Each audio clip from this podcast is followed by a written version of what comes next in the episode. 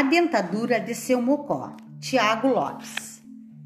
Levantou bem-humorado seu mocó esse velhinho legal. Nada podia dar errado nesse dia tão especial. Seu mocó gritou assustado, ficou com o coração a mil, depois que olhou para o copo e percebeu que ele estava vazio.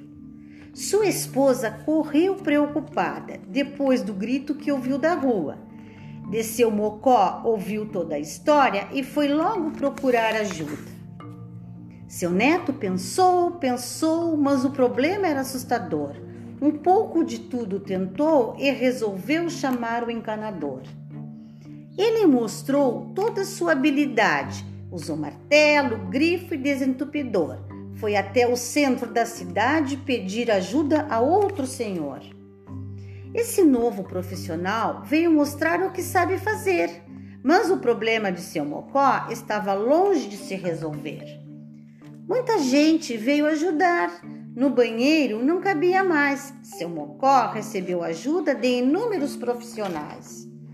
Esperança já não havia e o inesperado aconteceu. Saltou do vaso sanitário a ditadura que ele perdeu.